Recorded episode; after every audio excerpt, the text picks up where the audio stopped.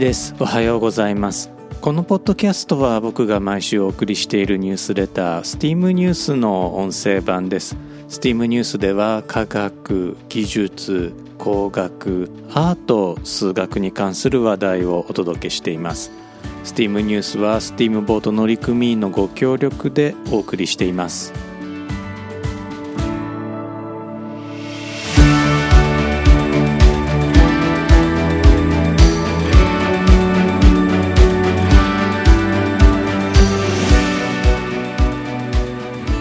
改めまして1です。このエピソードは2022年の4月27日に収録しています。このエピソードでは STEAM ニュース第76号から超えられる友達150人の壁をお届けします。古代ローマ軍はケントゥリア日本語では百人隊という100人単位の部隊を行動単位にしていました。ケントゥリアの隊長をケントゥリオあるいは100人隊長と呼びます。ケントゥリオの英語読みがセンチュリオンですね。ケントゥリアの実際の人数は60人程度まで縮小されることもあったようですが大雑把に言って100名からなる部隊でした。なぜ100名前後で部隊を組んだのかというと隊長の声が届く範囲がこの程度だったからという説があります。まあ100人でしたら 10×10 に並んでもらえれば一人の声でも十分届きそうですね。他にも部下の顔を覚えられる範囲であるとか一人ずつ声をかけてやれる範囲であるとかさまざまな事情はあったことでしょう。僕個人としてはたった一泊でも野営地を築いたローマ兵のことですからトイレの設営が一回の穴掘りで済む程度の規模感が100人だったという説を提案したいです。いや僕も100人規模の野営地を設営したことはあるんですよね。トイレももちろん作ったんですがいろんな意味で100人が限界だと感じました。現代の陸軍でも行動単位であるカンパニー日本語では中隊というふうに呼びますがこれが100人から200人の規模です。撤退の判断ができる単位という意味では中隊が軍の最小単位で NATO 加盟国では中隊のことカンパニーのことを記号で「I」まあ縦棒一本ですね、えー、この縦棒一本で表しています。中隊の指揮を執るのは大尉というランクが多いんですが陸軍大尉は英語ではキャプテンと呼びます。キャプテンは現代のケントゥリアという位置づけなんですね。実際キャプテンの語源はラテン語の頭を意味するカプトに由来するのですが、まあ、日本語に翻訳すると頭というのがぴったりなのかもしれません。なお海軍の場合は陸軍と編成が異なり軍艦の艦長をキャプテンと呼んできた経緯からキャプテンの地位はもっと高く陸軍で言えば大佐英語のカーネルのランクに相当します。まあいずれにせよ兵士が命を預ける直属のリーダーをキャプテンと呼ぶわけですね。陸軍が平時に駐屯する歴史的な基本単位を日本語で連隊英語でレジメントと呼びます。これは統治を意味するレジームから来ています。連隊は10個中隊程度からなり通常は大佐英語ではカーネルが指揮を執ります。なおケンタッキーフライドチキン創業者のカーネル・サンダースはケンタッキー州名誉大佐の称号の持ち主なのでカーネルを名乗っていました。まあスイスでは平時の最高位、まあ、軍の最高位が大佐だったりですね、まあ、おそらく民間人に与えられる名誉称号の一番上というのが大佐なんでしょうね、えー、サンダース大佐ということでカーネル・サンダースケンタッキーフライドチキンというわけですね。イギリスの人類学者ロビン・ダンバーは霊長類の行動を調査する中で人間にとって平均150人だいたい100人から250人の間がそれぞれと安定した関係を維持できる個体数の認知的上限であることを発見しました。この数のことをダンバー数と呼びます。ダンバーは霊長類の脳のサイズと平均的な社会的グループのサイズが比例するという仮説を立てて人間以外の霊長類38種の行動を調べた上でそれを人間に当てはめてみましたその結果導かれた数字が150人だったんですね。ダンバー自身の主張は、まあ、100人から250人の間で、まあ、大体150人が平均値になるだろうということだったんです。後の研究によるとダンバーの推測は楽観的に過ぎたことが分かっているのですがそれでも新石器時代の集落のサイズがおよそ150人であったことや経験的に100人から200人程度が軍のカンパニーのサイズになることからダンバー数は結果として大体正しかったのではないかということになっています。ポール・アダムスの書籍「グループと」によると人間関係には51550150150 500の法則があるそうです。5は精神的な支えになってくれる相手の人数。15はその人が亡くなれば大きな悲しみを経験するような人の数。50は比較的頻繁にお話しする相手。そして150が親友とまではいかないまでもしっかりとコミュニケーションが取れる相手の数ということですね。ここにもダンバー数が顔を出しています。500は名前を覚えている程度の弱いつながりの数だそうです。ポール・アダムスの説もまだ仮説に過ぎません。ただ彼がなぜ5、15、50、150、500という数列を選んだのかは想像がつきます。きっとダンバーの選んだ150をスタート地点に選び、それを3.16で割っておよそ50に到達したんでしょう。150を3.16で2回割ると15になります。150よりも大きい方も同じで150を3.16倍しておよそ500に到達したのでしょうこの3.16という数値ですがこれは僕の好きな作家でもある。アイザック・アシモフが宇宙の測り方という本の中で紹介した係数なんですね。アシモフはどのようにして3.16という数値を選んだのかというと10を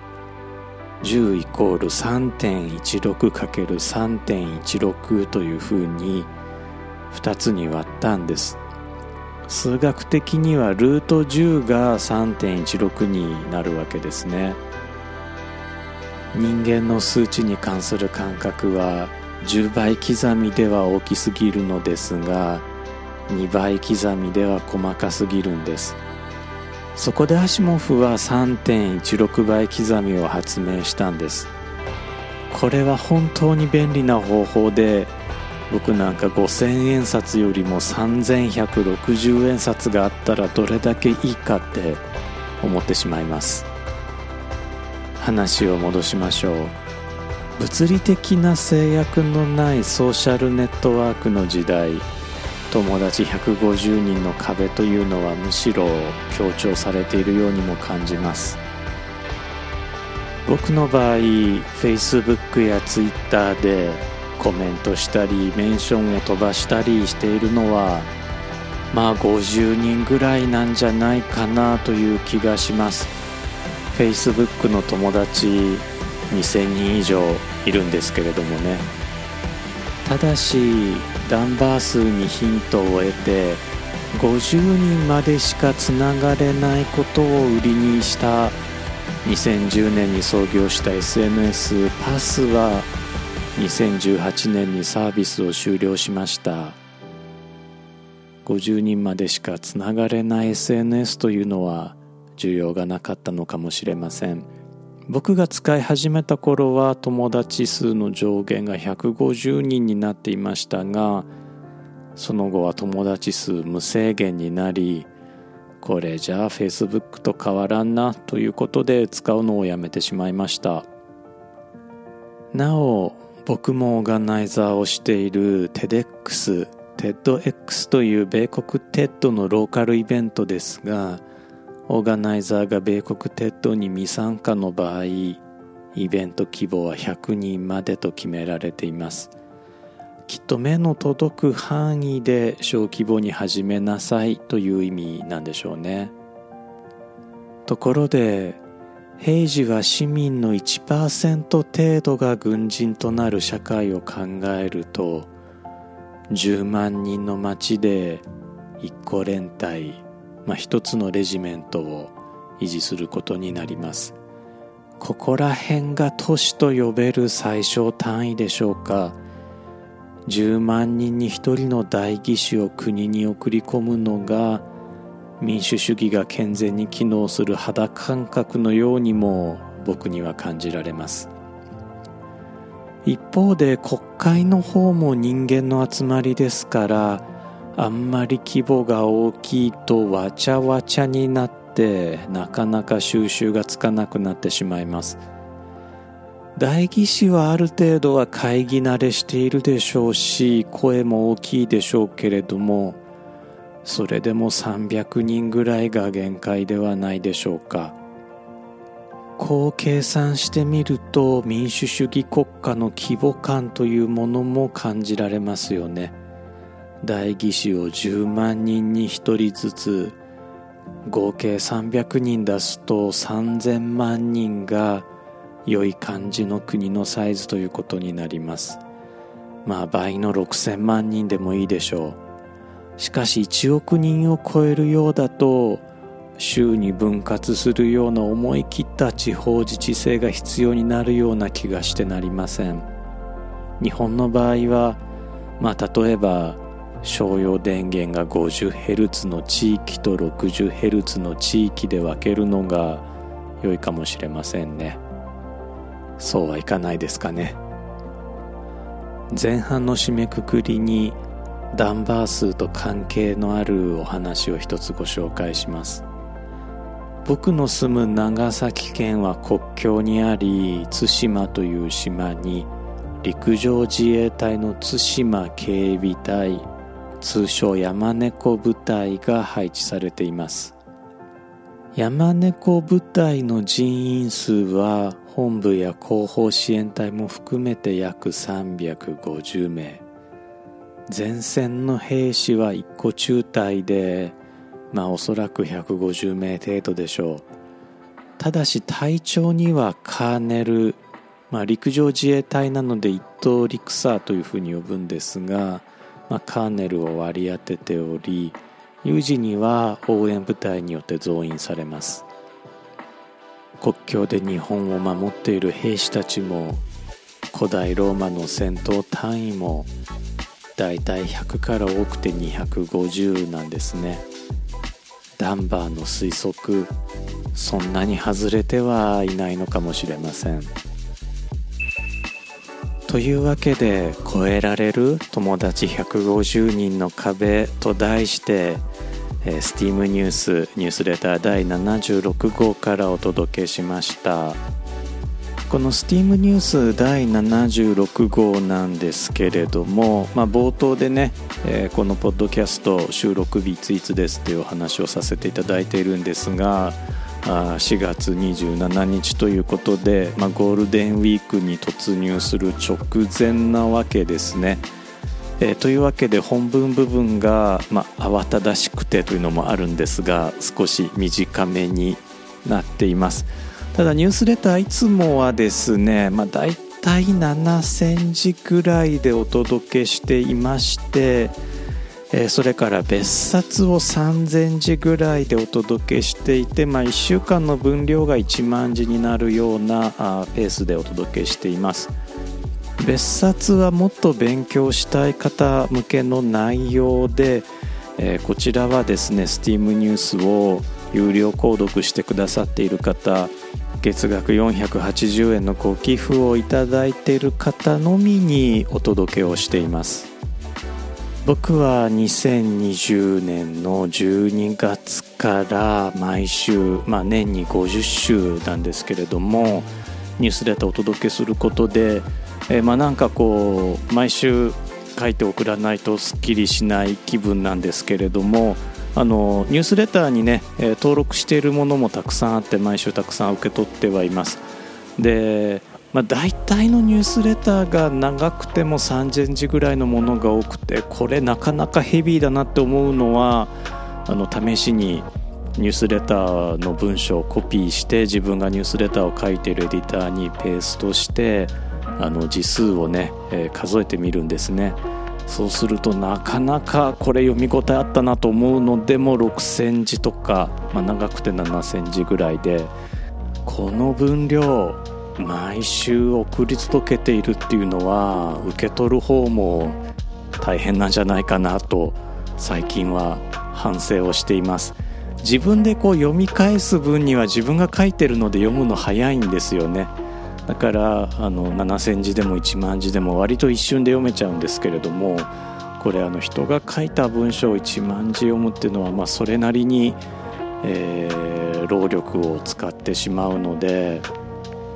もう少しコンパクトに書かないといけないなとはまあ思ってはいます。実現できるかどうか。これ短くする方がかえって時間かかったりとかするんですよね。そこをまあちょっとこうまあ物書きというのはおこがましいですが物書きの苦労なのかもしれません。まあ削るのはね本来はこう編集者がね、えー、やってくれると一番いいんですけれども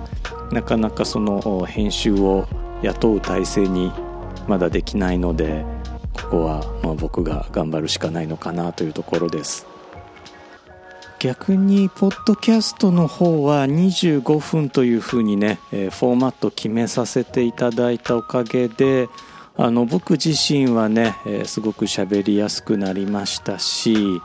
えー、僕もポッドキャストはよく聞くんですがこれもなんかあらかじめ時間が分かっているとなんかこうあ例えば通勤だからだとか今から空港行くバスに乗るからだとか、まあ、そんなタイミングでね聞き始められるという意味であの時間決めたのはね良、かったなと思っています。いやどうなんでしょうか。あのリスナーの皆さんね25分では長すぎるとか短すぎるとかおっしゃっていただければですね、えー、まあ、次のフォーマット作る時には参考にさせていただきたいと思います。あの僕はあの京都で、えー、ラジオのパーソナリティさせていただいていてもう番組は終わってるんですけれどもまあラジオ番組なので、まあ、大体30分で一番組あのお知らせを挟んだりするのでその時は29分でえー、間にね1曲ご紹介させていただいていたので、まあ、大体トータルのコンテンツは25分という感じで送らせていただいていました。まあそのぐらいのね分量がいいのかなとは思っています。間に、まあ、30分番組29分番組で間に1曲3分ぐらい入るとまあ、一番タイミングとしてはいいのかなとも思うのですが毎回この選曲が大変かなと思ってなかなかねそこまで手が出せないでいます。あとまあ僕好きなポッドキャストラジオ番組ってこう対談形式のものが多くて、まあ、それもね、えー、今後このポッドキャストの中で検討していければなと思っています。ぜひね、えー、そういうリクエストもまたツイッターでも結構ですしあの Steam ニュースをねあの登録していただければそのメールでお送りしてますから返信していただくとそのニュースレターに返信していただくと僕に届くようになっていますので、えー、ニュースレターご登録いただいて返信していただいても結構です。ツイッターの方はね、えー、アットカナヤで検索していただくと僕のアカウント出てきますし、Steam コミュニティというコミュニティもやらせていただいていますので、そちらでね、コメントいただけたら、あの、返事早いかなと思います。